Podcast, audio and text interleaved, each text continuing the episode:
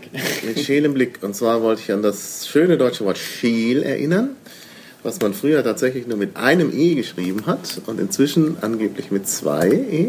Ja, weil man spricht ja lang aus. Naja, aber Shell würde man mit zwei L schreiben. Ja, das stimmt. Also das ist von daher, äh, ja. Also wie gesagt, scheel und das heißt eigentlich sowas wie schief, ist ein ziemlich altes Wort wird heute eigentlich nur noch verwendet, wenn man schielt. Und es ist auch tatsächlich mit schielen direkt verwandt. Die, die entsprechende ähm, schwäbische Variante davon ist Scheps. Mit Scheps? Scheps im Blick. Ja, schauen wir mal gleich hier das deutsche Wörterbuch da auch. Äh, Was haben die Grimms dazu gesagt? Obwohl, Scheel, obliquus auf Lateinisch. Gemeingermanisch gotisch, nicht belegt, aber altdeutsch, Schela. Altnordisch, Kjalgr, ja. Skolios auf Griechisch ist damit verwandt. Naja, also wie gesagt, schief auf jeden Fall. Und, ähm, nee, da sind keine anderen Entsprechungen genannt. naja.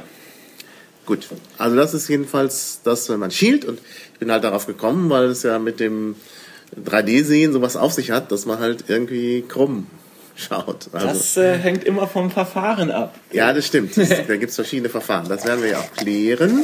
Genau. Aber vielleicht sollten wir grundsätzlich erstmal drüber sprechen, warum wir überhaupt dreidimensional sehen können. Ich meine, das ist natürlich relativ praktisch. Ich habe ja vorhin auch schon gesagt, ich selber kann nicht so gut dreidimensional sehen. Das hängt bei mir mit einer Hornhautverkrümmung zusammen. Kenn Ähm, ich. Habe ich auch. ja, das Lustige ist, äh, ich hatte tatsächlich mal irgendwie mir bei so einem Optiker testweise harte Kontaktlinsen geholt und mit denen konnte ich dann tatsächlich dreidimensional sehen. Das ist, äh, das ist genau der Effekt, den sonst Leute vielleicht kennen, wenn sie zum ersten Mal im 3D-Kino sitzen. Äh, ich bin aber einfach nur dann aus dem Optikerladen auf die Königstraße rausgetreten und plötzlich war die Welt dreidimensional. Das war ganz äh, interessant. Ja, ich habe eine ganz ähnliche Erfahrung gemacht. Ich hatte ja immer eine Brille und vor einigen Jahren bin ich dann altersweitsichtig geworden. Und dann wollten die mir so eine Gleitsichtbrille aufschwatzen und das geht für den normalen Menschen natürlich schon. Der liest halt Bücher, die sind hier. Ja, ich aber mit dem Computer arbeite, ich saß dann immer so vor dem Computer. Also das können natürlich die Hörer jetzt nicht sehen. Also ich habe den Kopf dann immer im Nacken gehabt, weil ich hier nur hier unten durchgucken konnte. Äh, Und ich hatte natürlich sofort totale Rückenprobleme. Ja, dann habe ich halt mit der Augenärztin gesprochen, da meint sie, also bei Ihnen helfen nur Kontaktlinsen, da müssen Sie sich halt eine Lesebrille dazu kaufen. Ja, und dann habe ich deshalb nur diese harten Kontaktlinsen ja. und plötzlich festgestellt, ich sehe ja viel besser. Also zum Beispiel hätte ich mit der Brille da hinten, das, ach so kann jetzt wieder keiner sehen, nicht lesen können. Oder zum Beispiel habe ich mit den Kontaktlinsen zum ersten Mal äh, beim Autofahren die Werbung unter den Nummernschildern lesen können, ohne dass ich jemandem aufgefahren bin. Und ähm, das Witzigste war, dass ich bei der ähm, bei der Ärztin festgestellt habe, dass bei dem Sehtest da waren rechts immer so weiße Punkte neben jeder Zeile. Das waren Zahlen. Das waren Zahlen. Ja. Also das war wirklich erstaunlich. Und wie gesagt, auch mein räumliches Sehen ist dadurch deutlich besser geworden, Ja. weil ich nämlich vorher auch eingeschränktes räumliches Sehen hatte, weshalb ich Schwierigkeiten hatte, überhaupt einen Führerschein zu bekommen. Das wollten die mir nicht geben. Und dann habe ich nach langem, nach, nach Androhung von Rechtsmitteln und mehreren augenärztlichen Gutachten das dann doch hinbekommen. Den Führerschein, jetzt brauche ich ihn eigentlich gar nicht mehr. Aber Ja. gut, das war, das, die Welt hat sich halt verändert. Ja, Naja. bei mir war das Problem vor allem, dass ich in der Schule immer versagt habe bei Ballspielen, weil ich Ach ja, das habe ich auch. nicht wusste, wo der Ball ist. Also Das habe ich auch. es ist schlecht beim Handball, wenn man irgendwie nur so grob raten kann, wo der Ball sein könnte. Das macht das Ganze schwieriger. Nee, aber äh, ganz grundsätzlich, ich meine, wir haben zwei Augen, das ist auch sehr gut, weil mit nur einem Auge könnten wir nämlich nicht dreidimensional sehen. Am einfachsten kann man das mal verdeutlichen, wenn man irgendwo auf den Hintergrund guckt. Ich gucke jetzt hier gerade auf so eine Fensterfront in Basel, wo wir gerade hier sind beim Easter Hack. Äh, und wenn ich jetzt dann mal den ausgestreckten Finger mir äh, vor, vor das Gesicht halte und abwechselnd die Augen zumache, sehe ich, dass der Finger sozusagen hin und her hüpft. Genau. Das heißt, äh, die beiden Augen sehen unterschiedliche Dinge Ja. und das Gehirn kann dann daraus sozusagen ein dreidimensionales Bild berechnen. Also sozusagen die spatiale Position der einzelnen Objekte, die man sieht, aufgrund dieses Unterschieds zwischen den Bildern von den beiden Augen sozusagen äh, feststellen. Und der zweite Punkt ist, was man auch sehen kann, wenn man auf den Finger guckt, äh, wird der Hintergrund unscharf und wenn man auf den Hintergrund guckt, wird der Finger unscharf. Denn das menschliche Auge hat eine sehr geringe Schiefenterfe, äh, Schiefenterfe, nein, Schärfentiefe. Oder Tiefenschärfe. Oder Schärfentiefe, Da gibt es ja. ja, gibt's ja den alten Streit. Heißt es Tiefenschärfe oder Schärfentiefe? Ja, das heißt zumindest nicht Schiefenterfe, das ist auf jeden Fall falsch. ja. Ein guter Kompromiss. Ja, na auf jeden Fall, ähm, das ist noch so ein Punkt, der eben dazu führt, dass man das unterscheiden kann, äh, was halt scharf und was unscharf ist. Ähm, ja, und man hatte schon das vor langer, langer Zeit festgestellt und es gab dann auch immer schon so Versuche von ähm, beispielsweise Geografen, die haben dann in irgendwelchen geografischen Fachbüchern schon im äh, 18. Jahrhundert äh, einfach Diagramme in dreidimensional gemacht, indem sie einfach zwei Bilder nebeneinander gezeichnet haben von einer, von einer, sagen wir mal, zweidimensionalen Projektion eines dreidimensionalen Objekts und dann sollte man halt irgendwie einfach ein Stück Pappe oder sowas äh, äh, zwischen die beiden Bilder halten und auch zwischen die beiden Augen, sodass das eine Auge nur das eine Bild, das andere Auge nur das andere Bild sehen konnte. Und wenn man das so ein bisschen geübt hatte, konnte man dann eben diese Illustration schon in dreidimensional sehen. Ähm, was natürlich bei den 3D-Bildern zu einem gewissen äh, äh, zu einer gewissen Weiterentwicklung geführt hat, war als äh, äh, Digor äh, 1900, äh, ich bin schon im falschen Jahrhundert, 1839 Wie heißt der? äh, Dagor, ich, das Dagorsche Verfahren für die Fotografie, das erste Verfahren sozusagen Silber, äh, so ein Silber. Daguerre heißt Daguerre. Daguerre. Dag, A-U-E, ja, natürlich, Daguerre. Daguerre. Ja, Genau. also ist ja Vielleicht hilft der Chat und sucht den mal aus der Wikipedia raus. Ja, Ja, es ich weiß nicht, so Dagero, äh, Dageros, Dageroskopie oder Dagerographie hieß das. Daguerreotypie. Ja, ja genau, täuscht. Daguerreotypie hieß Ja. es zunächst. Also die Fotografie. Ich weiß, ich war nämlich mal in New York äh, und da gab es eine Ausstellung in einem Center für Fotografie über Daguerreotypie, also die allerersten Fotos. Mhm. Die hatten da von einem Smithsonian oder was, irgendwelche Bilder. Und das hat mich sehr beeindruckt, weil diese Fotos also Die zum Teil total brillant waren und man denkt, das Ja, haben die Aste da, Knacke scharf. ja, das haben die Ende des 19. Jahrhunderts gemacht.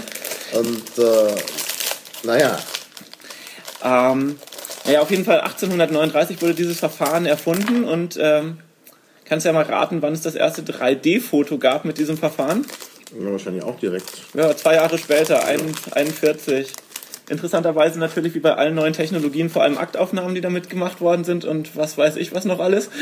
Naja, der, der Kai Biermann hat es ja gerade geschrieben, bei, können wir verlinken, wenn ich es wieder finde, bei Zeit Online, ähm, dass, es, ähm, dass die Pornografie die technische Entwicklung voranbringt. Immer, ja, ja.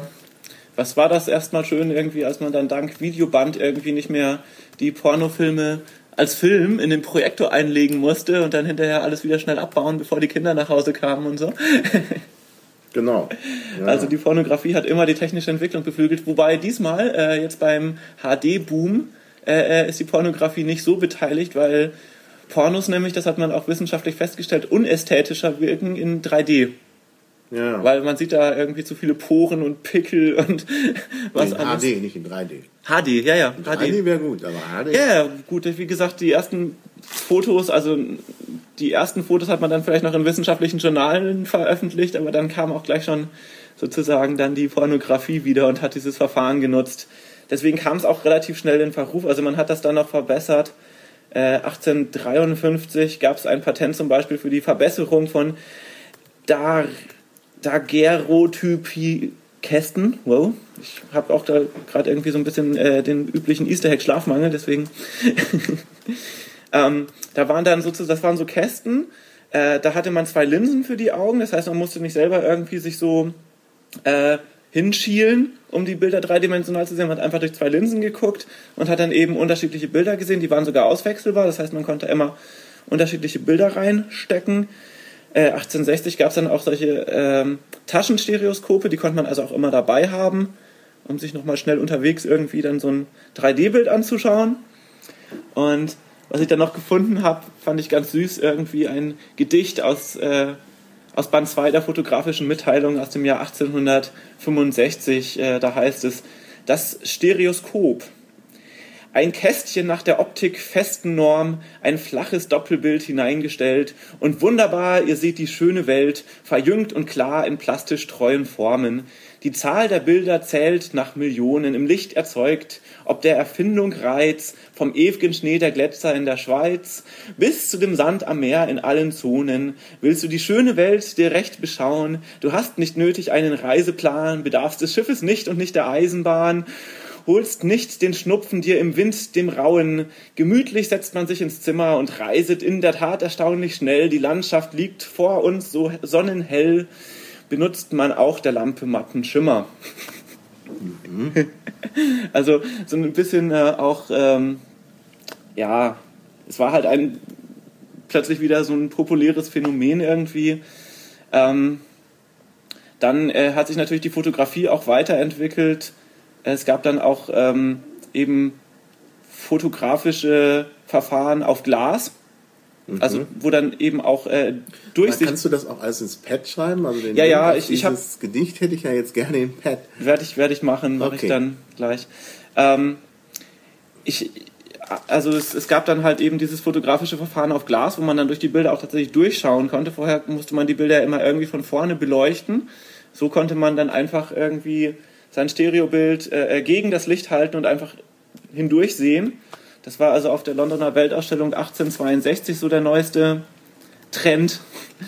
Und äh, ja, dann kamen eben auch die Papierbilder, also man konnte dann negative Fotofilme auf Papier äh, sozusagen entwickeln. Und dann wurden auch diese 3D-Bilder natürlich äh, günstig. Also es gab dann diese Kaiserpanoramen in den 1880er Jahren, die dann als Ausstellung auch in den großen Städten waren. Da kann man einfach hingehen ähm, für ein paar Pfennig und äh, einfach sich 3D-Bilder anschauen. Das so. ein schönes Buch. Ein Kaiserpanoram von Berlin. Also ein Buch, wo man halt dann auch mit so einer Brille hm? das alles doch äh, dreidimensional sehen kann. Also für die Leute, die noch für Totenbaum zu gewinnen sind. Und vielleicht gibt es das ja auch schon als iBook oder so. Ja, das wird dann aber schwer. Na gut, gucken wir mal. Muss das Buch halt wieder finden. Ja, es wäre natürlich schön, wenn das, äh, wenn das iPad dann auch noch dreidimensional wäre, aber das kommt bestimmt auch noch. Ja, das kommt. Also, bei, beim iPad 4. Nein, beim iPad 5. Also Apple ist ja nicht so für die dritte Dimension, wie wir wissen. Reden wir gleich noch drüber, ja. Ja, ja wobei dann war halt tatsächlich auch irgendwie so Ende des 19. Jahrhunderts dieser 3D-Boom, der erste, auch schon wieder vorbei. Ähm, der nächste Trend sozusagen mit 3D-Bildern einfach auf Papier war dann äh, 1991, also zwischendurch habe ich tatsächlich nicht mehr viel gefunden. Ähm, das war diese Magic Eye Bilder, diese ähm, Autostereogramme, wo man einfach so bunte Farbmuster hatte, computergenerierte, die dann, wenn man sozusagen durch sie hindurchgeschaut hat, das musste man natürlich auch erstmal üben, dann plötzlich ähm, zu dreidimensionalen Bildern wurden. Und das erste Buch, wie gesagt, Miro Miro Mega Yonaru Magic Eye, äh, kam 1991 raus und war dann auch gleich erstmal 73 Wochen auf der Bestsellerliste der New York Times. Das war also ein absoluter Erfolg und man sieht ja auch inzwischen nicht mehr so, aber äh, zwischendurch gab es ja diese Magic Eye Bilder überall auf äh, Mauspads, teilweise sogar auf Krawatten, habe ich gehört. Mhm. Ähm, ja, und was man halt auch noch sieht, häufiger auf Postkarten oder teilweise sogar auf Müsli-Packungen, äh, sind solche autostereografischen Bilder mit äh, Parallax-Barrieren oder Lentikulärlinsen. Das heißt, man guckt einfach auf dieses Bild drauf, man muss nicht irgendwie besonders scheel gucken, weil äh, so eine spezielle Folie einfach vor das Bild geklebt wird, die sozusagen ähm, das Bild ist so streifig und das eine Auge kann eben nur die einen Streifen sehen, das andere Auge nur mhm. die anderen Streifen und dadurch hat man dann eben auch so ein 3D-Bild. Das äh, kennt man ja auch. Ja. Ist jetzt auch bei den 3D Blu-rays zum Beispiel bei vielen auf, auf dem Cover drauf, dass man auch gleich sieht, wenn man diese Packung in der Hand hat, oh, das ist ja dreidimensional. Ah. oh, haben das von dem Stereo 3D? Ja. Genau. Nur geil im Fall, wenn du, wenn du Probleme hast mit dem Stereo, kannst du das nicht machen. Ah, das haben wir schon Stimmt. gehabt. Das haben wir gerade. Ich reg mich so auf, weißt du? Wir haben aber, glaube ich, alle dieses Problem mehr oder weniger stark. Hey, weißt du, da denke ich so, ich gehe mal wieder ins Kino und zahle mal wieder für einen Film, weil dann habe ich ah, ja, ja. Wenn man da nicht sieht. Film nur in 3D, ich sehe, wenn du mich verarscht. Ja, aber das war eine ganz gute Überleitung. Vielen Dank. Wir machen gerade einen Podcast. Und du warst live dabei. Ähm, zu den 3D-Filmen. Ähm, Genau.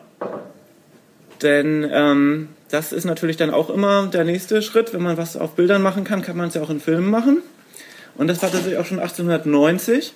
Da gab es ein Patent für einen dreidimensionalen Filmprozess und zwar äh, genauso wie die Fotos. Äh, man hat einfach zwei Filme projiziert und die dann durch so ein Stereoskop angeschaut. Also diese, dieser Kasten, wo man dann mit den verschiedenen Linsen für die verschiedenen Augen äh, eben verschiedene Bilder sehen kann. Ähm, war natürlich dann großer technischer Aufwand und funktionierte auch immer nur für eine Person. Das heißt, äh, das war dann auch noch zu der Zeit, wo man eben Filme auf Jahrmärkten geguckt hat und so. Einen ganzen Kinosaal voll mit Leuten würde man so nicht äh, mit Filmen eben versorgen können. Ähm, dann gab es den Farbfilm. Das war, das war gut, denn so konnte man anaglyphische 3D-Filme machen. Anaglyphisch heißt, Oh Gott, ich hoffe, die Hörer kommen mit dem Pad noch mit. Anaglyphisch, okay, ja. Anaglyphisch heißt, äh, man hat äh, sozusagen die Bilder für die zwei Augen in unterschiedlichen Farben und hat dann eine Brille auf, wo sozusagen durch Farbfilter man dann nur eins dieser beiden Bilder sieht. Also diese klassischen Rot-Blau, äh, Rot-Grün 3D-Filme waren dieses Verfahren. Und das wurde eben dadurch möglich, dass es dann Farbprozesse gab. Also äh, wir haben ja in der Kinofilmsendung schon äh, über, über Farbprozesse gesprochen und äh, die ersten 3D-Filme wurden nach dem Prisma-Farbprozess gemacht. Das war der Nachfolger von Kinemacolor. Also man hatte ja für normale Farbfilme eben zwei verschiedene Streifen, ähm, die allerdings durch die gleiche Linse belichtet worden sind, ähm, durch so ein Prisma.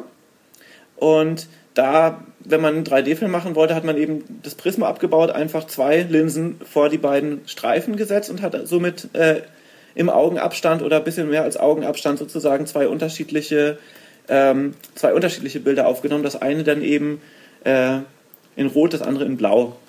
Und ja, so war das dann eben möglich, äh, diese Filme dann auch einfach wieder abzuspielen und mit der Farbfilterbrille dann eben dreidimensional zu sehen. Ähm, was auch 1922 erfunden wurde, und zwar von äh, unter anderem Lawrence Hammond. Den kennt man vielleicht vor allem daher, dass er dann auch noch die Hammond-Orgel später erfunden hat. Die klassische Jazz-Orgel. ähm, das Verfahren hieß Teleview. Ähm, das äh, war ähm, ein Film nur, wo links und rechts die Bilder abwechselnd projiziert worden sind.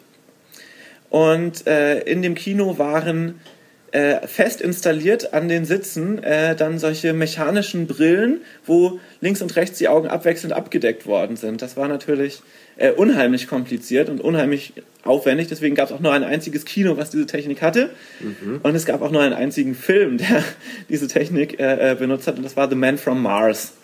Den gab es ja auch später immer mal wieder. Äh, von RKO wurde er, glaube ich, vor allem dann später auch ausgewertet. RKO sowieso.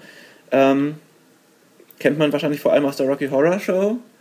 Ist äh, eben ein, äh, eine Filmproduktionsfirma, hat auch eigene Fernsehnetzwerke in den Vereinigten Staaten und war eigentlich bei dieser ganzen 3D-Entwicklung immer an erster Reihe dabei. Deswegen RKO, wie gesagt, eigentlich so das Label für Trashfilme, auch hier äh, in der ersten Reihe dabei. Ja, und dann kam die Depression und äh, da gab es dann wichtigere Themen als 3D-Filme. Depression, Die die Wirtschaftskrise. Genau, die Great Depression, ähm, Ja. die Weltwirtschaftskrise. Wobei ähm, der Louis Lumière, über den hatten wir auch schon gesprochen, der hat auch dann in den 30er Jahren so ein bisschen mit stereoskopischen Kameras experimentiert. Äh, und wir hatten ja in der Kinosendung auch über den 1895er Film L'Arrivée du Train gesprochen. Die Tränen. Le Train, mein Französisch ist nichts gut. Ähm, und den hat er dann einfach auch nochmal in 3D Oh, neu verfilmt. Idee. Ja, ja, 1934 kam der, auch in anaglyphischem 3D. Und das wurde eben äh, vor der Französischen Akademie der Wissenschaften dann vorgeführt.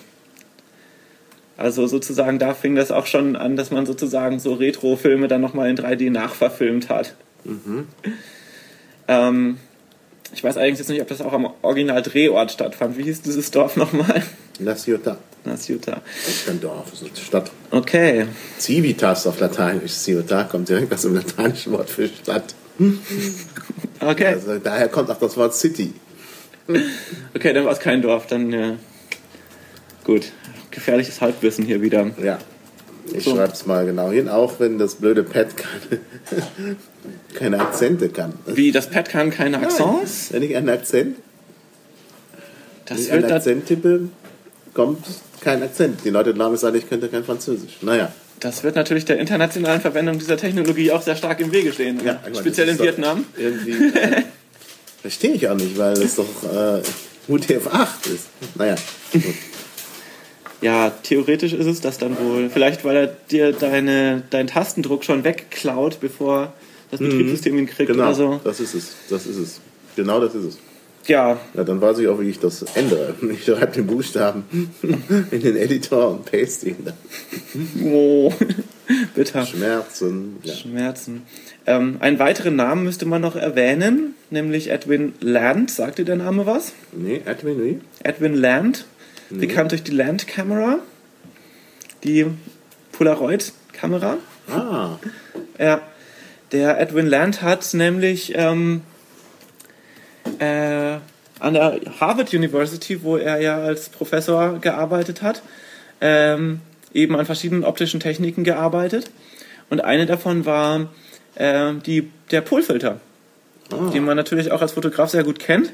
Den benutzt man ja in der Fotografie gerne, um bestimmte Spiegelungen äh, auszugleichen. Also sozusagen das Licht mit einer bestimmten Polarisation, weil es äh, gerade direkt aus der Sonne auf, äh, sagen wir mal, einen See kommt und von da aus direkt sozusagen ins Objektiv äh, und von daher alles überstrahlt.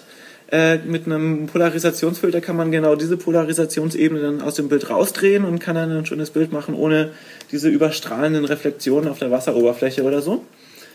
Und ähm, der hat eben ein Verfahren erfunden, sozusagen billig Polarisationsfolien zu entwickeln. Vorher brauchte man da spezielle Kristalle, das war sehr teuer. Und der hat sozusagen dann einfach so eine Polarisationsfolie entwickelt und dann 1932 auch äh, die Polaroid J-Folie als kommerzielles Produkt herausgegeben. Und damit konnte man dann äh, sozusagen die nächste 3D-Technik äh, an den Start bringen. Das waren die Polarisationsbrillen. Und da gab es dann tatsächlich auch Filme mit. Und zwar ähm, in Italien äh, Nas Vagabond. So, das war jetzt natürlich auch falsch ausgesprochen. Ich habe es nicht verstanden. Nos Vagabond, unser Vagabund. So, in der. Egal, einen anderen Film kann ich aussprechen. Zum Greifen nah hieß der in Deutschland. Und Sechs Mädels rollen ins Wochenende, ein weiterer qualitativ hochwertiger deutscher Filmtitel. Das war alles 39, ähm, die dann eben ähm, mit, mit zwei Kameras äh, und eben äh, aufgenommen worden sind und dann eben mit diesen Polaroid-Filtern äh, polarisiert worden sind. Sowohl das Licht von der Kamera wurde polarisiert und dann eben auch die äh, Brille auf den Augen des Betrachters, äh, sozusagen, dass man dann eben die Bilder der beiden Kameras auf derselben Leinwand äh, sehen konnte. Denn die eine, das, das Licht von der einen Kamera war sozusagen horizontal polarisiert, das andere vertikal und dann ähm, hat man das eben hat man das eben dreidimensional gesehen. Das ist übrigens auch genau das Verfahren, äh, was man heute noch hat im IMAX. IMAX 3D Ja. Ja. Äh, benutzt äh, tatsächlich horizontale und vertikale Polarisation, ist also sozusagen das, das erste Verfahren, damals von 1939, was es bis heute gibt. Ähm, wobei es natürlich im IMAX alles noch ein Stück äh, überdimensionierter ist. Reden wir aber auch nochmal drüber.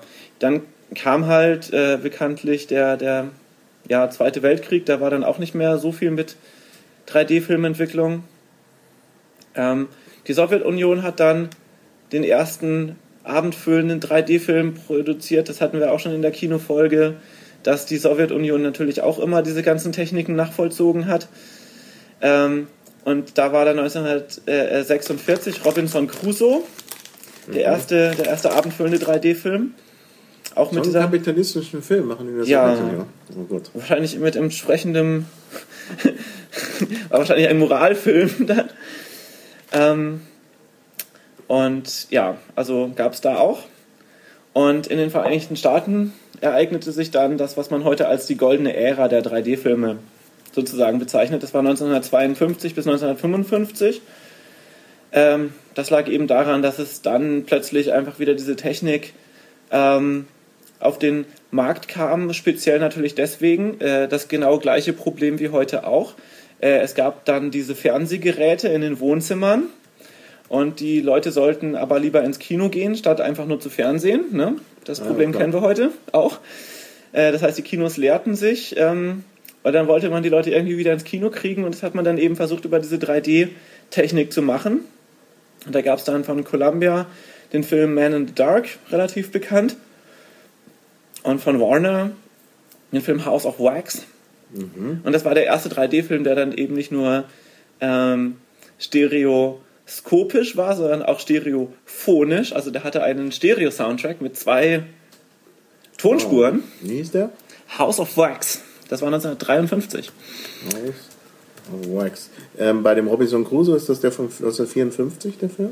Nee, 46. 46, aha. Robinson Crusoe, jeweils mit Z, zumindest in der, in der lateinischen Umschreibung. Ich kann es dir jetzt leider in Kyrillisch gerade gar nicht sagen. Ähm, ich glaube, Robinson Crusoe gibt es wahrscheinlich auch wieder 879 Ja, ja. verschiedene Versionen von. Ne? Ja. Ähm, können wir ja gleich nochmal irgendwie die IMDb befragen. ja. Ähm, Problem ist, warum dann sozusagen diese goldene Ära auch nach gerade mal drei Jahren wieder vorbei war. Äh, das Ganze war natürlich teuer. Man brauchte immer zwei Filme. Man brauchte zwei Projektoren. Gut, die hatte man eh. Ähm, hatten wir auch drüber gesprochen, weil typischerweise in den Kinos immer noch zwischen zwei Projektoren umgeschaltet wurde, weil es eben noch keine Tellersysteme gab. Das heißt, man hat dann diese Filme eben äh, auf Spulen gezeigt äh, mit den beiden Projekten, mit den beiden Projektoren gleichlaufend, also gleichzeitig laufend. Äh, das hat dann natürlich dazu geführt, dass ähm, man nicht sozusagen immer hin und her schalten konnte. Das heißt, wenn die Spule vorbei war, musste die gewechselt werden. Ähm, und dann musste man eben eine Pause machen. Also diese abendfüllenden 3D-Filme hatten immer eine Pause drin. Also 90 Minuten Film musste man schon eine Pause machen, weil eben auf so eine große Filmspule, hatten wir ja schon gesagt, geht halt maximal eine Stunde. Und ähm, das heißt aber dann auch eben, weil man dann eben nicht nur eine Spule wechseln muss, sondern zwei, dass man dann eben auch zwei Vorführer brauchte eigentlich, wenn diese Pause nicht unendlich lang sein sollte. Und ähm, wenn man irgendwo einen Film reparieren musste, musste man den anderen Film an der gleichen Stelle sozusagen zusammenschneiden. Also es äh, gab da immer Probleme damit, dass dann irgendwie die Synchronisation verloren ging. Ähm, und also es war, es war einfach aufwendig, es war teuer, es, es hat auch nicht den äh, äh, Erfolg gebracht, den man sich da eigentlich so erwartet hatte. Deswegen hat man dann auch äh, relativ schnell davon wieder abgesehen. 1955 war das eigentlich auch schon wieder vorbei, diese goldene Ära. Es gab dann äh, die Idee, man könnte ja auch einfach ähm, äh, statt äh, äh, sozusagen einen anamorphen Film zu nutzen, um äh, dieses 4 zu 3 Filmformat auf Breitbild aufzublasen, einfach zwei, ähm, zwei Bilder für links und rechts sozusagen auf den gleichen Film, jeweils in halber Breite, und die dann wieder zu teilen und zu polarisieren und zu projizieren. Äh, das waren die anamorphen 3D-Filme. Die waren natürlich günstiger, man brauchte nur einen Streifen und hatten eben auch diese ganzen Nachteile, von denen wir gerade es hatten, nicht. Und die haben dann eben dazu geführt, dass ähm, halt in den 60er, 70er, 80er Jahren immer mal wieder ein 3D-Film kam. Das war allerdings äh, nicht mehr so der, der, ganz große, der ganz große Boom, wie das dann halt zwischendurch mal war. Das ist äh, wieder irgendwie bei diesen 3D-Filmen, es gab immer mal wieder so einen Boom und dann war der wieder weg. Und dann war wieder ein Boom und dann war der wieder weg. Das ist, äh, hilft vielleicht auch die momentane, den momentanen 3D-Boom so ein bisschen historisch einzuordnen. Ich glaube auch, dass der halt dann irgendwann auch wieder vorbei sein wird. Ich glaube auch. Also die, die Geschichte lehrt das eigentlich, dass es bisher immer so war. Wobei man natürlich sagen kann, oh, wenn jetzt jeder irgendwie so einen 3D-Fernseher zu Hause stehen hat, ist das natürlich was anderes. Ähm, werden wir sehen, ne? Ja. Über 3D-Fernsehen können wir auch gleich nochmal reden. Ähm, Ja, und äh, es gab dann eben, wie gesagt, das IMAX-System, ähm, was, was rauskam. Ähm, hatten wir auch in der Kinosendung schon. Und da gab es dann eben auch das IMAX 3D-Format. Und das, das kennt man, glaube ich, auch vor allem irgendwie, äh, wenn man diese IMAX-Kinos, da laufen ja meistens 3D-Filme, am Potsdamer Platz mhm. zum Beispiel auch. Ähm, die sind immer zwei Streifenfilme und zwei Streifen heißt halt auch diese, diese 17 äh, äh, Loch, also 17 Löcher pro Bild, 70 Millimeter breiter Film, also sehr großer, sehr schwerer, sehr teurer Film und dann davon auch noch zwei. Ähm, aber eben auch mit diesem ganz normalen Polarisationsverfahren äh, äh, horizontal und vertikal für die beiden Augen. Ähm, und wie gesagt, das Verfahren gibt es auch heute noch und äh, auch die, die 3D-Filme, die äh, heute rauskommen, die gibt es äh, auch oft dann als IMAX 3D-Veröffentlichung weil das natürlich auch besonders toll ist, irgendwie im, im IMAX mit so viel Licht und so viel, so viel Ton irgendwie dann solche 3D-Filme zu gucken, sind natürlich auch viel eindrücklicher als in irgendeinem Wohnzimmerkino, die ja inzwischen auch schon alle irgendwie 3D-Projektoren haben. Ja, das stimmt. Also ich finde, also man kann ja über IMAX sagen, was man will. Ist ja auch ein Eintritt immer relativ teuer und so. Aber ich finde, das ist wirklich eindrucksvoll. Das ja. ist noch eine ganz andere, also wenn ich jetzt vergleiche, mal so einen Film zu sehen im Kino, im normalen Kino, mit so einem riesen IMAX-Ding, das ist nochmal, ja. Das ist auch, ähm, das ist eben auch äh, die Geschichte, also so ein 3D-Film äh, wirkt halt irgendwie dann, wenn man nichts sieht außer ja. der Leinwand. Und äh, dieses IMAX mhm. hat ja diese absolut monströse Leinwand ja. sozusagen, wo man halt wirklich komplett aufgesogen wird. Das ja. hat man ja in diesen kleinen Kinochen mit diesen kleinen Bildschirmchen äh, äh meistens nicht so stark. Ne? Deshalb verstehe ich auch immer nicht, warum die Leute im Kino immer hinten sitzen wollen. Ja.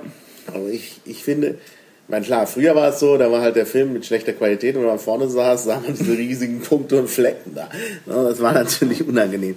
Aber äh, wenn man weiter vorne sitzt, habe ich jedenfalls immer das Gefühl, wird man viel mehr gepackt und ist da viel mehr drin. Also insbesondere, wenn man so einen, so einen Actionfilm, ich habe mal, ich meine, Sneak, sonst hätte ich den wahrscheinlich nie gesehen. Wie ist der Film noch? Äh, auf Deutsch hat er so einen komischen Titel. Äh, Born to Die, glaube ich. Ja, genau. Born to Die. ja, die qualitativ hochwertigen deutschen Filmtitel, das hatten wir ja, auch schon das Thema. Also auf, auf, auf ähm, Englisch hieß der irgendwie From Cradle to Grave oder so. Also jedenfalls, naja. Ja, die Qualität, auch nicht viel besser. aber Born to Die ist halt eine ganz komische deutsche Übersetzung. Und das ist eben auch so ein heftiger Actionfilm, so mit Motorradfahrten und so. Und da saß ich halt ziemlich weit vorne und das war richtig, also richtig eindrucksvoll. Auch wegen mhm. der Wuma-Musik, der hat auch einen tollen Soundtrack. Also inhaltlich kann ich den Film nicht empfehlen, aber dafür ist er gut. Apropos Filmtitel, da fällt mir noch, fällt mir noch was ein. Ja. Die Hard ist ja auch total blöd übersetzt mit Stirb langsam. Ja gut, Stirb langsam klingt jetzt nicht so bescheuert, ne? aber, ja, aber Die, Hard, heißt natürlich heißt eigentlich was anderes. Was anderes. Ja. Genau. Hartgesottene. so stirbt ja. schmerzhaft vielleicht oder so. Nee, das ist ja nicht Die Hard, das heißt, hier ist ein Die Hard Republican. Er ist ein überzeugter Republikaner, ein Republikaner bis aufs Mark. Okay. Die Hard ist halt so ein harter Knochen halt. Harter Knochen. Ja, gut, das halt. Stimmt, wenn man es, ja, Die Hard. Hm. Ja, der harte Knochen ist ja, er stirbt ja. ja auch nicht. Ja, stimmt schon, stimmt schon. Das ist natürlich ja, ja. richtig, sonst hätte es ja kein Sequel gegeben. Genau. Naja, egal, wir, wir schweifen ab. Richtig, das sollten wir nicht tun. Zurück zum. Ah, jetzt gibt es endlich auch mal aus dem Chat was. Ähm, äh, Hinweise, dass es in Wien wieder zugesperrt werden musste, das IMAX. Naja, dann. Wieso das? Wieso das? Wird nicht erklärt. Schade. Luto erklären. Ja, in Nürnberg zum Beispiel gibt es ja auch dieses. Äh, dieses äh, äh, Cinecita, äh, das IMAX irgendwie so. Cinecita. Cinecita, wie whatever. Ja. Äh, irgendwie mit dieser extrem tiefen Baugrube. Das ist ja irgendwie das, ich glaube, das äh, IMAX, was am tiefsten mhm. unter der Bordsteigkante liegt, genau. wo man ja in der Baugrube auch Bungee-Jumping mhm. machen konnte, mhm. bevor sie das Kino gemacht haben und so. Also ist eigentlich immer sehr beeindruckend. IMAX-Kinos also, haben einfach zur immer Erklärung, was. Cinecittà ist äh, das italienische Wort für, ähm, äh, also ist, ähm, nein, es gibt äh, ein, ein Stadtteil von Rom, das ist glaube ich unter den, den Faschisten gebaut worden wo man äh, halt so eine Filmstadt gebaut hat. Also als Produktionsort, Chile, oder? Ja, als Produktionsort, so wie Hollywood halt. Also ja, man wollte halt ein europäisches Hollywood bauen. Wo dann Italo-Western gemacht Ja, worden ja, sind. genau. Das heißt Cinecittà und äh, äh, obwohl das halt so ein, eigentlich glaube ich ein Nazi-Projekt ist, also ein äh, Faschistenprojekt ist Mhm. in Italien, ist das halt ganz berühmt geworden, sind da viele berühmte Filme gemacht worden, diese ganzen Fellini und sonst was sind da alle produziert worden, dann natürlich auch nach dem Krieg.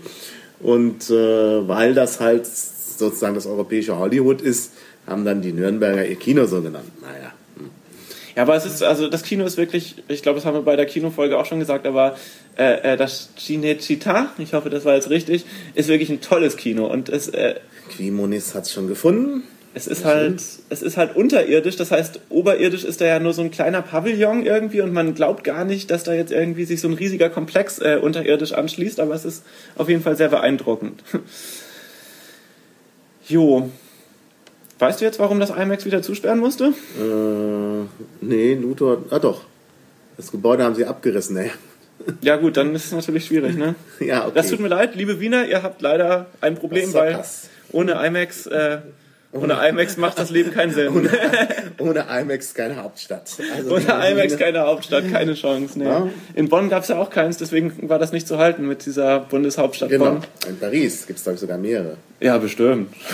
Also Paris ist ja so die Kinostadt schlechthin. Ein, ein, ein IMAX, wo ich sogar mal drin war, ist in der, äh, ähm, wie heißt das? Äh, Ville des Sciences oder so. Also irgendwo so ein Vorort, so ein Industrieviertel von Paris haben sie so eine, so eine Wissenschaftsstadt aus dem Boden gestampft. Ähm, und äh, da gibt es halt, es ist halt so ein bisschen Jahrmarktmäßig auch. Da kann man so verschiedene Wissenschaftsjahrmarkt. Ja, so ein bisschen. Da gibt es halt auch so eine, ähm, so, eine äh, so ein Kino, was sich bewegt und so. Und da gibt es halt auch ein IMAX und das ist auch ziemlich eindrucksvoll. Ja, ne, das Problem, was wir sozusagen haben, also es gab halt über die Jahre viele 3D-Filme und, und sehr viele davon sind halt auch äh, schlecht zu gucken heutzutage, denn durch diese ganzen verschiedenen Verfahren war es natürlich auch schwierig, die äh, sozusagen vorführbereit irgendwie zu konservieren. Ne? Das ist ja bei Kinofilmen grundsätzlich ein Problem und bei 3D-Filmen dann nochmal extra.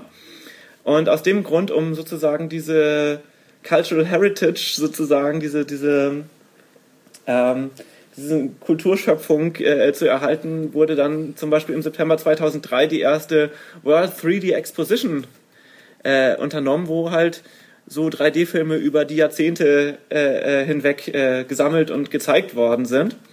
Und das Ganze fand statt in Grauman's Egyptian Theater. Also man kennt wahrscheinlich vor allem Grauman's äh, Chinese Theater. Das ist ähm, das in Hollywood auf dem Strip, wo diese ganzen, äh, diese ganzen Sterne, dieser Walk of Fame, ist da ja direkt davor. Deswegen kennt man das. Da sind ja auch immer die, ähm, die großen Premieren der, der, der großen Hollywood-Blockbuster immer in diesem Chinese Theater. Aber das äh, äh, Chinese Theater war tatsächlich das zweite äh, Kino, was der Herr Grauman gebaut hat. Das erste war dieses Egyptian Theater. Das war eben so ganz im ägyptischen Stil.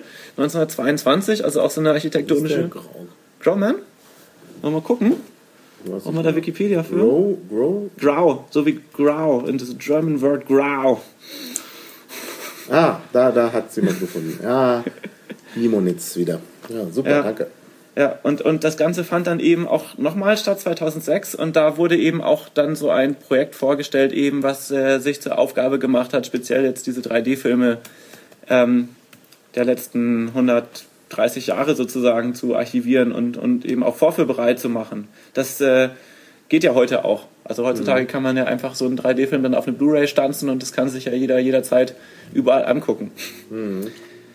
Ähm, ja, wie gesagt, ähm, 3D-Filme führten dann lange, lange Zeit so ein Schattendasein. Es kam immer mal wieder einer, es kamen die im IMAX natürlich. Das waren aber meistens keine, keine abendfüllenden Filme, sondern halt eher so, was weiß ich, die Raumstation in 3D und Unterwasser in 3D und äh, Grand Canyon in 3D und was noch alles in 3D.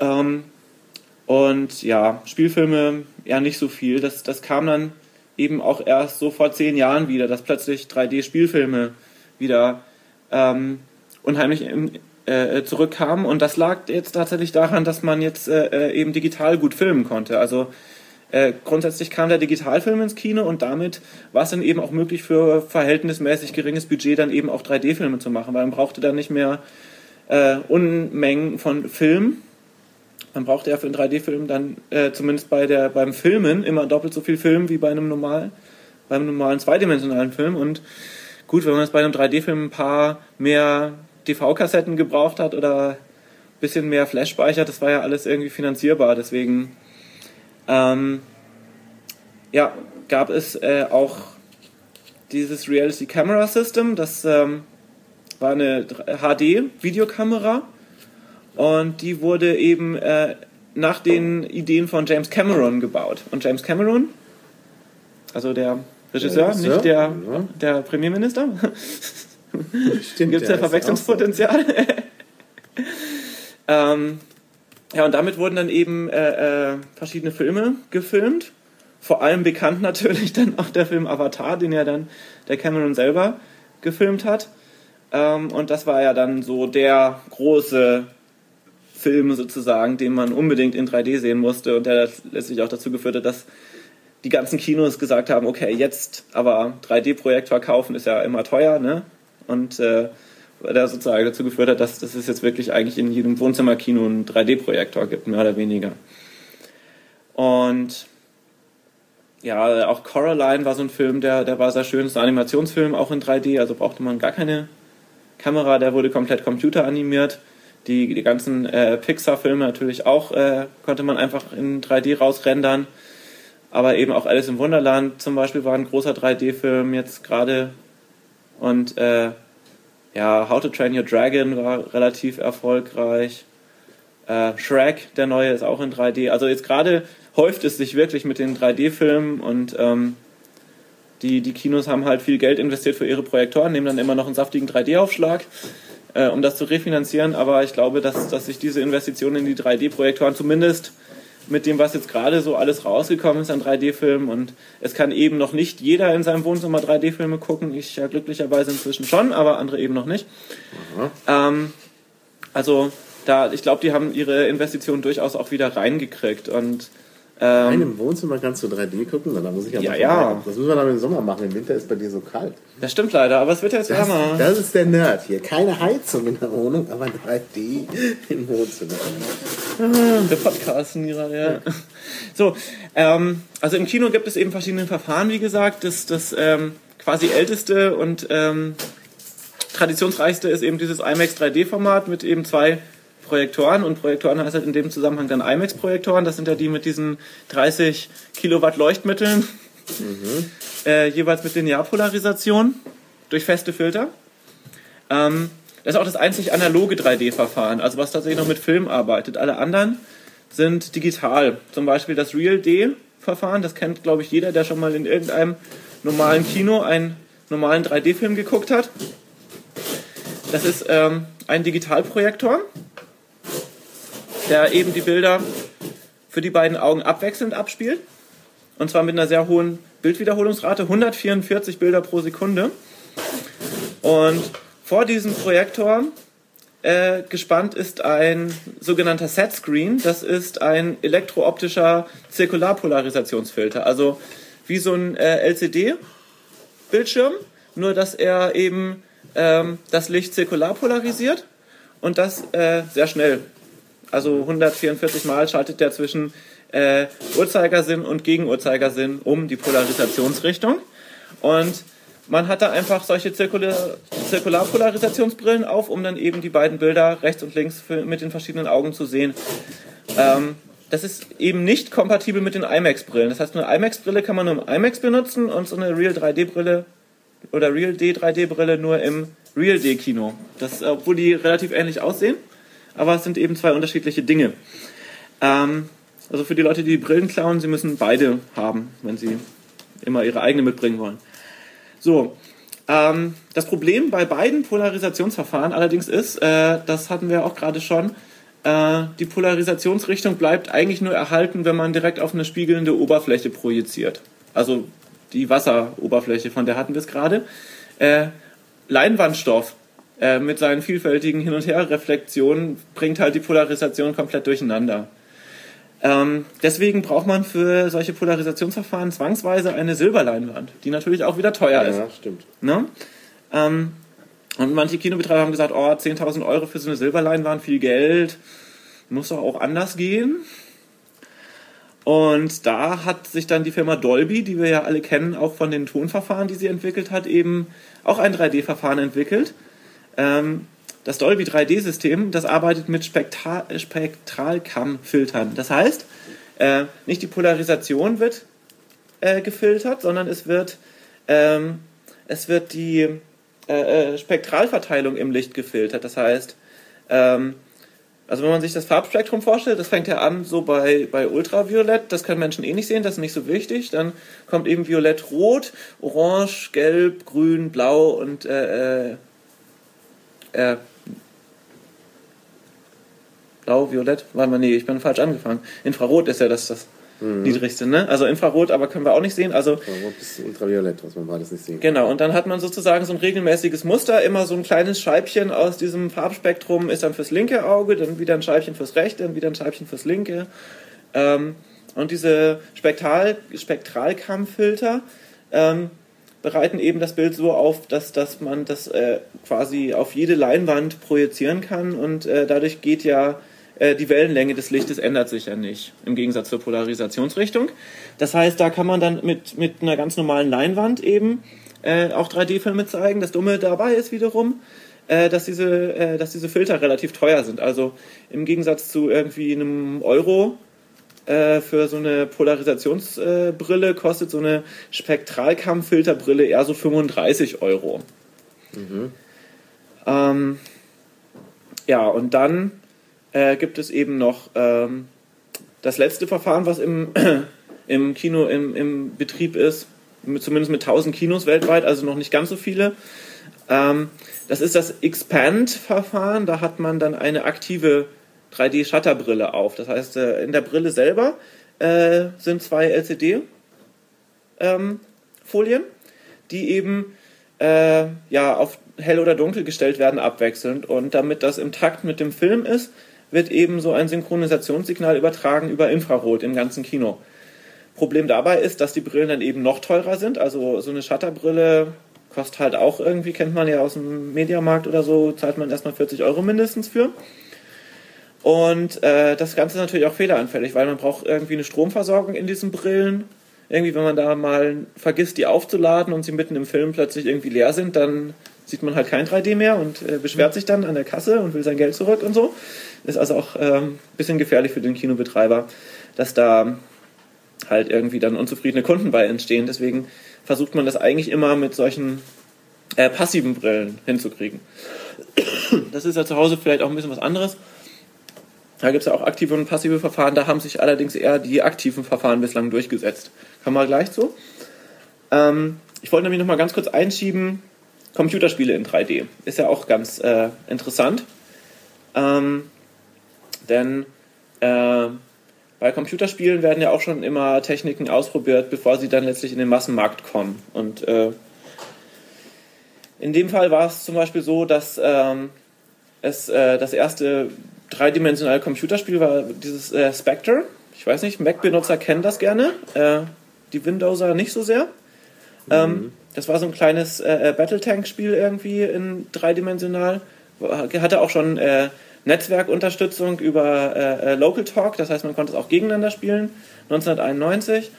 Und das war das erste Spiel, was eben eine anagryphe Farbdarstellung hatte. Das heißt, wenn man einen von diesen Macs hatte, die dann schon Farbe darstellen konnten, ähm, dann konnte man eben mit einer Farbfilterbrille das auch in 3D spielen.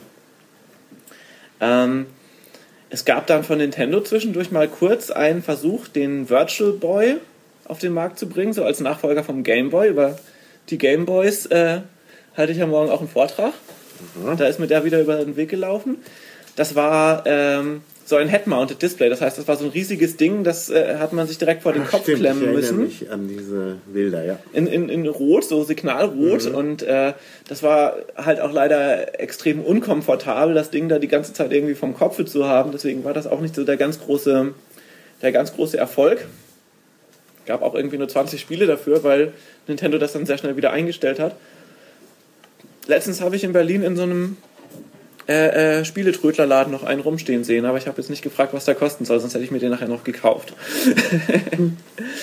ähm, ja, und auch 1995 gab es das Spiel Descent. Das war äh, so ein 3D-Shooter, der war tatsächlich schon richtig 3D im Gegensatz zum Doom, was ja vorher so ein bisschen der Vorgänger war. Das war ja quasi nur 2D, äh, 2D-Karten. Ähm, Descent mit D, also wie Descent. hinabsteigen oder? Mit T, also der Abstieg. Ah, okay. Ja. Ähm, hatte dieses Spiel schon tatsächlich 3D-Karten. Also man war in so einem kleinen, in so einem kleinen äh, äh düsenbetriebenen äh, äh, äh, Fluggerät irgendwie in, in einer schwerkraftfreien Umgebung und konnte halt wirklich nach oben, unten, rechts, links durch so ein, so ein Höhlensystem fliegen. Und ähm, das hatte die Unterstützung für eine 3D-Brille, die hieß Simulize. Äh, das war eine Shutterbrille, die hat man dann direkt äh, an den äh, seriellen Port des PCs angeschlossen und die hat dann eben darüber äh, gesagt bekommen, jetzt mal rechts dunkel, jetzt mal links dunkel, jetzt mal rechts dunkel. Und im, im gleichen Takt hat dann sozusagen äh, das Spiel die, die Bilder ausgegeben fürs rechte und linke Auge. Das heißt, da konnte man dann schon, wenn man einen Monitor hatte, der, der schnell war, also der, der viele Bilder pro Sekunde darstellen konnte, also so ab 80 war, war das sinnvoll, mit 120 hat es natürlich noch mehr Spaß gemacht, konnte man dann schon richtig 3D spielen in Farbe, also nicht mit Farbfilter, sondern in, in Vollfarbe und eben in 3D. Das war, das war schon, schon beeindruckend. Ähm, allerdings war halt das Problem bei dieser Simulize-Brille, dass. Simulize mit E hinten, also äh, Simulize? Oder? Nein, Eis, wie, wie Augen. Also Simul, Eis. Ah, jetzt deshalb finde ich das. Ja, das sind immer diese blöden, ah. blöden Kofferwörter da. Na, ähm, diese Brille hatte halt nicht so die große Softwareunterstützung. Also es, es, gab dann so ein paar Spiele, die das unterstützt haben, aber war halt, war halt nicht so der, der ganz große Renner. Und es hat dann tatsächlich 13 Jahre gebraucht, bis äh, der nächste Vorstoß kam in die Richtung. Das war das äh, Nvidia 3D Vision System. Da hat man sich nämlich gedacht, Mensch, äh, wir sind ja hier die Grafikkarte irgendwie, wir von Nvidia, wir haben ja den Grafiktreiber. Das heißt, wir kriegen ja sozusagen schon das Bild mit äh, Höheninformationen reingereicht von der, von der entsprechenden Spielsoftware. Und wir könnten uns ja dann darum kümmern, dass es eben dreidimensional dargestellt wird, egal ob der Spieleentwickler sich da Gedanken gemacht hat oder nicht. Ähm, mhm. Das heißt, die haben dann dieses System rausgegeben und es dann später auch direkt in ihre Grafiktreiber äh, integriert. Und dann kann man sich eben von Nvidia so eine Shutterbrille kaufen, die gibt es mit Kabel oder eben auch drahtlos. Ähm, die setzen allerdings zwangsläufig einen, äh, äh, einen ähm, Monitor mit 120 Hertz voraus. Das Problem ist, inzwischen haben wir ja vor allem LCD-Bildschirme und die LCD-Bildschirme hatten ganz lange Zeit immer fest 60 Hertz. Weil man hat gesagt, LCD-Bildschirme, die flackern ja nicht. Ne? Die früheren Röhrenmonitore, die ja. haben immer ein bisschen geflackert bei niedrigen Wiederholraten. Aber die LCD-Bildschirme, die flackern ja nicht. Da reicht es ja völlig, wenn man 60 Bilder hat. Und deswegen äh, kam dieses Nvidia-System dann so ein bisschen schleppend, weil dann halt erstmal irgendwie auch die entsprechenden Bildschirme wieder kommen mussten, die dann eben auch ähm, 120 Hertz konnten. Also es gab ja viele 120 Hertz Fernseher, die haben das Bild aber trotzdem nur mit 60 Hertz entgegengenommen und äh, einfach dann selber Zwischenbilder berechnet. Das hat dann natürlich dann überhaupt nicht geholfen, sondern es musste tatsächlich Bilder direkt mit 120 Hertz entgegennehmen. Mhm. Und ähm, das konnte VGA ja schon immer. Also man hatte ja VGA-Bildschirme schon immer mit, mit äh, 120 Hertz. Und die, deswegen hatten die Gamer ja lange Zeit auch noch diese Röhrengeräte, weil sie der Meinung waren, sie können, würden schneller sehen können, wenn sie 120 Bilder angezeigt bekommen, dass das, das ja. menschliche Auge eigentlich gar nicht wirklich kann. Genau. Sei da mal, sei da mal äh, sozusagen unberücksichtigt. Ist ja immer auch viel mit Placebo-Effekt sowas. Ähm, aber äh, bei den DVI und HDMI-Verbindungen ging halt lange Zeit eben auch nur 60 Hertz. Mhm. Und äh, inzwischen mit HDMI 1.3 kam dann auch die Möglichkeit, 120 Bilder pro Sekunde zu übertragen. Das war also sozusagen dann die Möglichkeit, das auch über eine digitale Verbindung zu machen, dieses äh, 3D Vision. Ähm, das, das Verfahren äh, nennt man Frame Sequential. Das heißt, es kommt immer ein Frame äh, fürs linke Auge, dann kommt ein Frame fürs rechte Auge, ein Frame fürs linke Auge, ein Frame fürs rechte Auge. Und das 120 mal eine Sekunde, deswegen Frame Sequential, ein Frame nach dem anderen. Das ähm, ist auch eines der vier Verfahren, die für 3D-Fernseher benutzt werden. Mhm. Ähm, und es ist auch das Verfahren, was äh, dann sozusagen schnell die DLP-Videoprojektoren unterstützt haben. Denn ähm, äh, ja, die wollten halt auch, dass die Leute diese, diese 3D-Spiele dann eben auch äh, über diese Projektoren spielen können und deswegen haben sie das unterstützt. Und ähm, die, die, haben eben ähm, eine Technologie verwendet zur Synchronisierung, wo man dann keine, kein extra Kabel brauchte oder keinen extra Infrarotsender, sondern die haben einfach immer zwischen zwei Bilder einen kurzen Lichtblitz gemacht. Mhm. Ähm, dieses DLP-Verfahren äh, sind diese kleinen Spiegel äh, auf diesem DLP-IC, die man ganz schnell hin und her wippen kann. So werden auch Graustufen gemacht, dass man den Spiegel einfach äh, mit so einem äh, Pulsweitenverfahren hin und her wippen lässt, um, um äh, eine entsprechende Graustufe zu erzeugen. Und äh, so kann man eben auch mal ganz schnell alle Pixel aufblitzen lassen. Äh, und dadurch bekommt dann eben die Brille ihr Synchronisationssignal. Das ist so ein kurzer Blitz, das kann der Mensch, das kann der Mensch dann nun wirklich nicht mehr sehen. Ich weiß nicht, wie das äh, als Schmeißfliege ist, da wird man es wahrscheinlich sehen und ziemlich irritiert sein. Ja. Na, und ähm, Gesundheit. Danke. Das Problem bei der ganzen Geschichte ist, äh, ich habe hier so ein MacBook, da ist auch ein Nvidia, ein Nvidia äh, äh, Grafikprozessor drin, aber Nvidia hat dieses äh, äh, 3D Vision Verfahren eben nicht äh, in den Mac-Treiber eingebaut oder äh, oder vielleicht haben sie es eingebaut und Apple hat gesagt, nee, wir brauchen das nicht. Das äh, ist unklar, wer da jetzt schuld ist, aber 3D-Spiele auf dem Mac äh, kann man momentan noch vergessen leider. Das finde ich schade.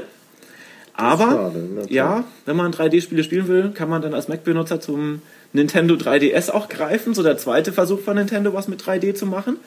Der hat jetzt gerade seinen ersten Geburtstag gefeiert, also ist noch ein relativ neues Gerät. Aber was der halt hat, äh, ist ein autostereoskopisches Display, ebenso wie diese Wackelbilder auf der Müsli-Packung. Äh, da muss man einfach nur auf den Bildschirm gucken, man braucht keine Brille, man braucht, äh, man braucht äh, ähm, keine, keine Linsen oder sowas extra vorm Auge, sondern äh, der Bildschirm ist einfach dreidimensional dadurch, dass eben durch so eine Gitterstruktur das eine Auge was anderes sieht als das andere Auge. Mhm. Und ähm, ja, das ist also wirklich jetzt so ein, ich weiß gar nicht, 170 Euro Gerät oder so. Da kann halt wirklich jeder 3D-Spiele mitspielen oder auch 3D-Filme gucken. Es gibt von Nintendo immer so kleine 3D-Film-Schnipsel und man kann jetzt, äh, der hat ja auch zwei Kameras. Das heißt, man kann damit auch selber 3D-Filme aufnehmen und man kann sich auch seine 3D-Filme irgendwie in so kleine 10-Minuten-Schnipselchen konvertieren und sie dann auf dem Ding anschauen. Mehr als 10 Minuten geht leider noch nicht. Das ist so eine blöde Beschränkung. Die muss Nintendo dringend mal beseitigen. Aber also ich würde sagen, das ist momentan so das Consumer-Gerät, um 3D-Sachen anzuschauen und eben auch selber aufzunehmen. Die Kameras sind jetzt nicht toll. Da gibt es also auch ähm, viel schönere, wenn man selber 3D aufnehmen will. Äh, aber so für den Anfänger, um einfach mal irgendwie ein bisschen 3D zu machen, ist das schon okay. Also, ja. also ähm, 3D-Fotografie ist deutlich einfacher. Da gibt es eine ganze Reihe von Kameras, so 3D-Analogkameras natürlich. Ja. Also digital geht das natürlich auch, aber ich, ich, also im Internet kann man sich halt für, für ein paar Euro so eine 3D-Analogkamera mhm. Äh, bestellen, habe ich mal gemacht. Kann man hübsche Bilder mitmachen. Ja, man kann entweder tatsächlich einfach mit zwei Kameras arbeiten oder mit so einer Vorsatzlinse, die dann eben ähm, zwei Bilder macht nebeneinander. Mhm, ja, das ist genauso. Macht zwei Bilder nebeneinander und das kann man dann ganz normal, äh, jetzt hätte ich beinahe gesagt, bei Schlecker äh, kann man ganz normal im Drogeriemarkt äh, entwickeln lassen. Ja. Und äh, ich habe das, ich habe mir die gekauft, weil ich damals noch so viele Analogfilme hatte und die alle mal abknipsen wollte. Und dann ja, machen wir mal 3D. Und das hat mich dann so fasziniert, dass ich in der Tat fast alle meine Analogfilme aufgeknipst hatte. Und die Ergebnisse sind schon klasse. Also wenn man da die richtigen Motive hat, kann man sehr dramatische Fotos damit machen. Mhm.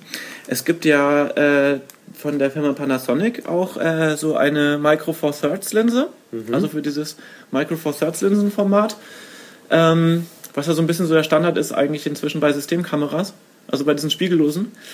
Ähm, wo man auch äh, eben zwei so kleine Linsen hat und dann eben genau wie du das beschrieben hast, einfach auf dem Sensor dann eben zwei Bilder ankommen. Ähm, und die Kamera hat dann eben in der Firmware so ein bisschen was drin, um das dann entsprechend in die üblichen dreidimensionalen Bildformate umzurechnen. Also MPO in dem Fall. MPO ist eigentlich zwei MPEGs. Eins mhm. fürs linke, eins fürs rechte Auge in einer Datei gespeichert. Ähm, ja, gut. Ähm, kurz nochmal zum, zum 3D-Fernsehen. Das ist ja, das ist ja jetzt gerade so der ganz große Trend irgendwie so seit zwei Jahren oder so. Ja, Nach Avatar wollten ja dann alle auch einen dreidimensionalen Fernseher haben. genau. Wobei, ist eigentlich auch schon ein bisschen länger, nicht? Ich erinnere mich gerade dran. Äh, ich hatte 2007 bei einer Englischprüfung. Nee, 2009 war das erst. Genau, da, da ging es bei einer Englischprüfung, bei, bei der Listening Comprehension, äh, musste ich Fragen beantworten zu so einem Radiobericht von, von der CES. Und da waren gerade die 3D-Fernseher gerade ganz akut und deswegen waren die Fragen alle zum Thema 3D-Fernsehen. Und äh, ja, 2009, also seit drei Jahren, sagen wir mal, ist das so der Hit irgendwie, das mit den 3D-Fernsehern. Und quasi alles, was wir jetzt bisher bei den Kinoformaten besprochen haben, gibt es auch als Fernseher. Also es gibt eben die Fernseher, die mit aktiven Shutterbrillen arbeiten. Das ist so das Hauptding eigentlich. Es gibt welche, die arbeiten mit Polarisation. Es gibt welche, die arbeiten mit, Spektral mit solchen Spektralkammfiltern. Das ist immer noch ein schwieriges Wort. Ähm, und es gibt eben auch autostereoskopische Fernseher, also wie das Nintendo 3DS in sehr groß dann. Wobei da halt der Nachteil ist bei diesen autostereoskopischen Formaten, dass es immer nur bestimmte Blickwinkel gibt, aus denen das überhaupt funktioniert. Also dann können halt irgendwie nur drei Leute irgendwie diesen Fernseher benutzen und die müssen dann auch noch an bestimmten Stellen im Raum sitzen, weil wenn man sich nicht so zu weit davon entfernt, dann, dann äh, ist es halt plötzlich nicht mehr dreidimensional oder sieht irgendwie komisch aus. Deswegen macht man das eigentlich immer noch mit den Brillen. Aber auch an den autostereoskopischen äh, Bildschirmen wird natürlich weiter gearbeitet und die werden dann auch irgendwann mal äh, entsprechend so sein, dass man halt einfach sich überhaupt nicht mehr wundert, wenn man einfach irgendwo einen Fernseher hängen hat und äh, ohne irgendwie was selber zu tun, guckt man da aus irgendeiner Richtung drauf und es wird halt dreidimensional sein. Das, Das finde ich, das finde ich großartig, ja. das erwarte ich innerhalb also der nächsten fünf, sechs Jahre, gehe ich davon aus, wird sowas geben. So, ähm, das Problem bei den 3D-Fernsehern ist natürlich, wie kriege ich mein Material da rein? Und ähm, das erste Verfahren hatten wir ja gerade schon angesprochen, das ist das, was eben auch dieses, dieses 3D-Vision-Verfahren benutzt, das ist das Frame-Sequential-Verfahren. Einfach immer ein Bild für links, ein Bild für rechts. Ganz einfach, äh, keine schwarze Magie sozusagen im Spiel. Das Dumme dabei ist, das ist nicht das Verfahren, was heutzutage verwendet wird. Aus irgendeinem Grund hat man sich für was anderes entschieden. Ähm, ich gehe davon aus, dass es vor allem damit zusammenhängt, dass halt äh, die Bandbreite von HDMI insofern eingeschränkt ist, dass man diese 120 Bilder pro Sekunde maximal bei einer Auflösung von 720 Zeilen pro Bild übertragen kann. Also dieses HD-Ready-Format. Äh, es hat sich ja irgendwo rumgesprochen, dass nur Full HD echtes HD ist, also dass das mit äh, 1080 Zeilen und äh, eben 1080 Zeilen und äh, Frame Sequential 3D geht nicht über HDMI. Deswegen hat sich dieses Format nie so wirklich durchgesetzt. Mein, Pro Ja. mein Projektor zu Hause hat eh bloß, ähm, ist eh bloß HD ready, also hat eh bloß die 720 Zeilen. Also HDMI hat sich nicht durchgesetzt, oder das willst du Nee, nee, Doch, nee. das hat sich doch schon durchgesetzt. HDMI ja, aber nicht äh, sozusagen dieses Frame Sequential Verfahren. Mit den, so. mit den abwechselnden Vollbildern. Ähm, ja. Das, äh, was äh, sich eigentlich durchgesetzt hat, ähm, ist äh, ein Verfahren, das heißt Frame Packing. Da wird sozusagen in einem Frame, äh, also in einem Bild, werden die Bilder für rechts und links übertragen. Und zwar, ähm, und zwar, äh, ja, erst links, dann rechts sozusagen. Wie, wie so ein Bild, was man halt in der Hälfte geteilt hat und oben ist, äh, ist das eine Bild und dann kommt das andere Bild. Und der, der Fernseher muss das dann halt in irgendeiner Form wieder übereinander legen zum, zum Darstellen. Ähm, oder nacheinander zeigen oder gleichzeitig zeigen, je nachdem, was eben der Fernseher für eine Technologie hat. Ist also aufwendiger für den Fernseher zu verarbeiten. Ähm, und interessanterweise, obwohl man dafür äh, bei 60 Hertz äh, auch die gleiche Bandbreite bräuchte wie für einfach zwei Frames übertragen, ob man jetzt irgendwie äh, zwei Frames überträgt oder in der gleichen Zeit einfach nur eins, was doppelt so groß ist, wird das unterstützt auch für Full HD. Also von daher hat sich das irgendwie so ein bisschen durchgesetzt. Äh, wenn man sich einen Blu-ray 3D-Player holt oder die PlayStation 3, die gibt es in diesem Frame-Packing-Format aus. Das heißt, wenn man irgendwie so einen alten Projektor hat, der Frame Sequential bloß kann, so wie ich, kann man sich seine PlayStation 3D oder den 3D Blu-ray-Player nicht einfach anschließen. Ähm, Da gibt es äh, Konverter inzwischen. Also es gibt äh, äh, von, den, von den Projektorherstellern direkt offizielle sozusagen. Die kosten sehr viel Geld. Also da wollten sie irgendwie 200 Euro für haben, bloß um mit einem FPGA so ein bisschen Signalverarbeitung zu machen. Das fand ich dann doch übertrieben teuer. Und jetzt habe ich gerade äh, bei, ja, bei Deal Extreme, das ist so ein chinesischer, ähm, Nice, ja. so ein, so ein chinesischer äh, äh, äh, Billo-Versender irgendwie, äh, der halt die ganzen schönen Sachen, die man sonst in Europa nicht so kriegt, irgendwie direkt versandkostenfrei einem hierher schickt. Und mit etwas Glück äh, äh, Kommt's noch an? Mit etwas Nee, Glück kommt es auch an, ja. Mit etwas genau. Pech äh, landet es dann in Schöneberg beim Zoll und dann muss man den Zollbeamten erstmal erklären, was denn das überhaupt ist. Und ähm, dann noch ein bisschen falschen, weil die auch irgendwie immer davon ausgehen, dass die Sachen teurer sein müssten als das, was auf der Rechnung steht. Also Genau, ja. Ja, muss man immer Kreditkartenabrechnung sagen. Ich habe wirklich nur hier die 50 Euro bezahlt für diesen Konverter. Äh, bin ich mal gespannt, da müsste eigentlich die Tage ankommen. Ja. Und ähm, es gibt dann eben noch zwei weitere Formate. Äh, das eine kommt vor allem aus der Fernsehwelt. Das ist das Side-by-Side-Format. Das hat den großen Vorteil, es funktioniert mit jedem bereits vorhandenen. Äh, kannst du vielleicht das Funkgerät irgendwie äh, leiser drehen? Das hat nicht zu laut angepackt. Aber klar. Ähm, das funktioniert mit jedem äh, äh, bisherigen äh, äh, Satellitenempfänger. Es wird einfach, es werden einfach zwei Bilder nebeneinander übertragen und nur in halber Breite. Also genauso wie diese anamorphen äh, äh, 3D-Einstreifen Kinofilme. Und ähm, das hat halt den Nachteil, es hat nur die halbe Vertikalauflösung von einem, äh, von einem Vollbild sozusagen.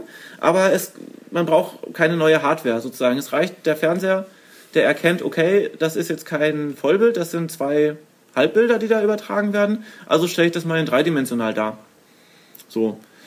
Ähm, also dann gibt es noch ein Format, das ist das Checkerboard-Format. Da wird sozusagen immer ein Pixel für links, ein Pixel für rechts, ein Pixel für links, ein Pixel für rechts übertragen. Und der Name Schachbrett deswegen, weil in der nächsten Zeile ist es genau andersrum. Da ist der, der erste Pixel dann für rechts und in der nächsten Zeile für links und dann wieder für rechts. Das heißt, sagen die Pixel komplett wie ein Schachbrett immer für rechts und links. So.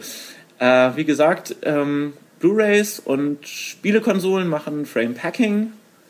Äh, Fernsehübertragungssysteme, also Satellit oder man könnte es auch über Kabel oder DVB-T machen, äh, machen Side-by-Side. Ähm, Checkerboard gibt es auch noch. Und äh, also diese absolute Formal Formatvielfalt, Frame Sequential, äh, deswegen hat man dann mit HDMI 1.4 mit der neuen Version gesagt.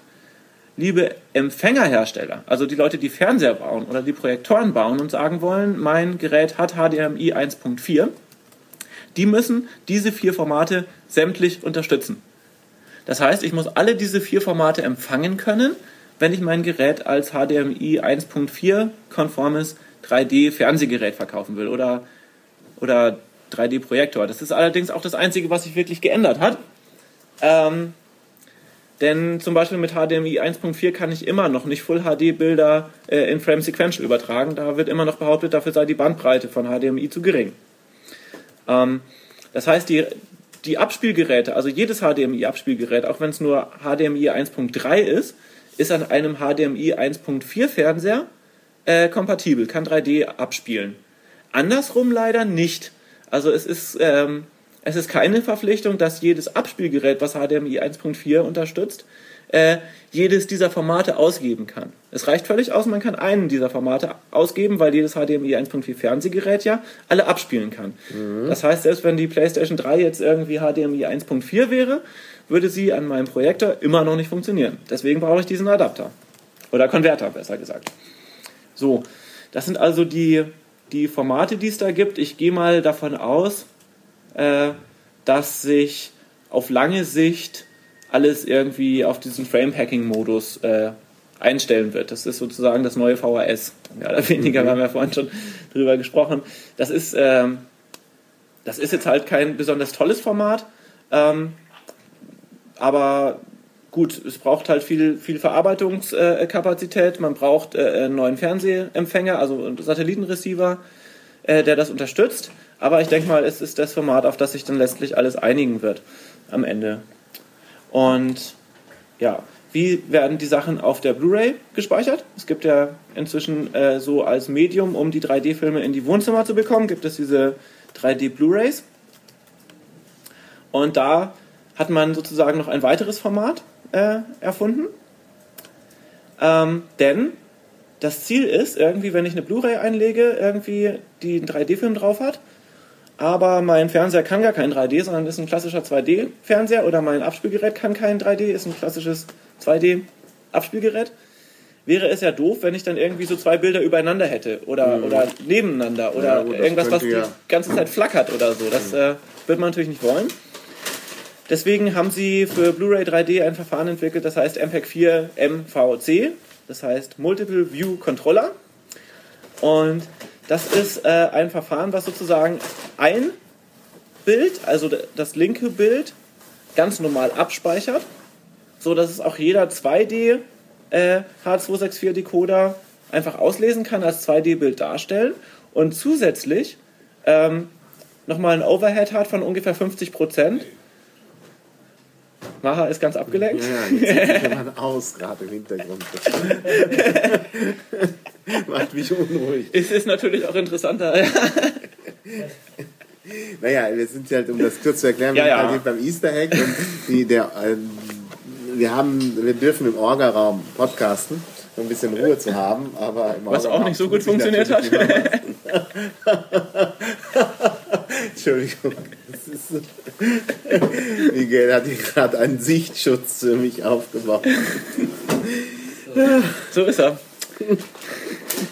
Okay, okay. Ja, aber wir sind auch gleich fertig. Also wie gesagt, ähm, es kommt dann halt zu jedem einzelnen Frame auf dieser Blu-ray nochmal ungefähr 50% Overhead dazu, wo dann gespeichert wird der Unterschied zwischen dem rechten und dem linken Bild. Ist äh, vergleichbar mit, äh, äh, mit diesem äh, äh, Joint Stereo bei MP3s. Da wird ja auch ein Kanal komplett gespeichert und im anderen Kanal da sozusagen nur der Unterschied zwischen den beiden Kanälen, um Bandbreite zu sparen. Jo, das war's eigentlich soweit. Ähm, es gibt so die Software, also für alle Leute, die jetzt irgendwie was mit 3D machen wollen, einen 3D-Fernseher haben oder 3D-Blu-rays haben oder, ähm, oder irgendwie 3D-Spiele spielen wollen oder so. Ähm, es gibt eine Software, die sozusagen das äh, äh, Schweizer Universalmesser des, äh, äh, des Darstellens von Das passt 3D-Inhalten ja werden soll. Schweiz, ja. Genau. Das ist ja nicht die erste Schweiz-Anspielung, die wir heute haben. äh, diese Software heißt Bino. Das äh, kommt von Bino Dingens, weiß gar nicht, Bino irgendwie, Binominal, nein. Woher kommt das eigentlich? Bino 3D. Das hat irgendeine Bedeutung. Jetzt habe ich 3E eingegeben, das ist natürlich falsch. Ähm, auf jeden Fall, diese Software soll mal auf lange Sicht äh, irgendwie jedes 3D-Format in jedes 3D-Format übersetzen können. Also bei YouTube zum Beispiel kennt man das ja auch, wenn man ein 3D-Video anguckt. Bei YouTube gibt es 3D-Videos für die Leute, die es noch nicht wissen. Und da kann man sich auch aussuchen, soll er die dann abspielen in so einem ähm, Anaglyphen-Format oder so mit links und rechts zum Schielen oder das gleiche rechts und links kann man natürlich dann auch verwenden, wenn man einen Side-by-Side-fähigen Fernseher hat. Oder man kann das auch äh, äh, so Frame Sequential rausspielen, wenn man das äh, spezielle Nvidia Plugin hat. Und ja, da Bino soll halt äh, äh, beliebig äh, zwischen all diesen Formaten konvertieren können. Das, das einzige Problem ist, dass es leider immer noch nicht ähm, immer noch nicht dieses MVC-Format unterstützt, das auf der Blu-ray drauf ist. Weil wenn es das noch könnte, und ich glaube, die sind auch gerade dran, dann wäre es so das Tool. Da freue ich mich schon drauf. So. Ja, na, da sind wir gespannt. Also da tut sich offensichtlich viel mehr, als ich dachte, da jetzt auf dem Heimsektor. ja, Also das ist schon richtig eindrucksvoll. wir sind gerade mal wieder mitten in seinem 3D-Boom. Mal gucken, wie lange Ja. er diesmal dauert. Ja, wo ich das ab nächstes Jahr irgendwie 524 Prozent mehr, nein, äh, Zuwachs beim, bei meiner Rundfunkgebühr habe, sollte ich mir vielleicht solche Fernseher zulegen, damit es das auch lohnt. Na, ich habe ja keinen ja. Fernseher und jetzt muss man ja plötzlich Fernsehgebühr Ja, wir zahlen. haben ja nur diese neuartigen Empfangsgeräte, ne? Ja, ja. Und äh, naja, naja, mal schauen. Ja, bin ich auch mal gespannt. Wenn diese Haushaltsabgabe für alle kommt, dann äh, kommt. Ja, dann äh, muss man natürlich diese Gebühr auch ausnutzen. Also muss man so viel Fernsehen gucken, wie nur irgendwie möglich. Nee, das, nein, das nicht. Aber dann kann man sich ein Fernsehgerät hinstellen, ein Empfangsgerät bereithalten, Ja, ja, das, was man bisher immer mit man vermieden dann hat. andere Dinge macht. Jo, ähm, hat der Chat noch irgendwas gesagt? Ja, der Chat, der Chat ist ähm, relativ ruhig. Also das Einzige war diese Geschichte mit dem IMAX-Kino in Wien. Und der Abriss war nun nicht der Grund, sondern die haben Pleite gemacht. Da sieht man mal. Ja, na, der Wiener Hat an sich sich wohl nicht gelohnt, ja. geht Schade. Lieber in die Oper oder ins Burgtheater oder so. Ja, sehr schade. Naja. Ja. naja, wahrscheinlich ist der Chat gerade noch beim Sonntagsbraten und äh, ist ja Ostern heute. Ja, heute ist Ostern, ja. Stimmt, ja. Ostern. Also Deswegen- die Leute, die das Podcast hören, haben das natürlich. Ja, ja wir schon hier, vor Pfingsten hier in Basel als äh, Bischofsstadt äh, waren natürlich heute auch die Kirchenglocken sehr, sehr aggressiv, muss man ja sagen. Stimmt, das ist mir auch aufgefallen. ja. Zu Ostern muss man nochmal ordentlich Gotteslärm machen. Jo, okay, dann äh, glaube ich, haben wir es, ne? Ja. Ja, das ist auch ganz gut, weil gleich um 15 Uhr der nächste interessante Programmpunkt Ja, kommt. Ja, vielen Dank für die interessanten Ausführungen. Vielen Dank auch an den Chat. Der darf äh, natürlich auch noch was sagen. Ähm, aber, aber vor allen Dingen hat der Chat diesmal unheimlich intensiv mitgearbeitet im Pad, sodass wir schöne Shownotes haben. super. Ich kann ja auch gleich nochmal die Sachen äh, äh, vielleicht aus meinen kurzen Notizen da rein tippen, die Mach da jetzt vielleicht das. noch nicht stehen. Mach das. Ja. Ja, also äh, danke an alle. Und äh, ja, bis demnächst mal. Bis dann. Tschüss.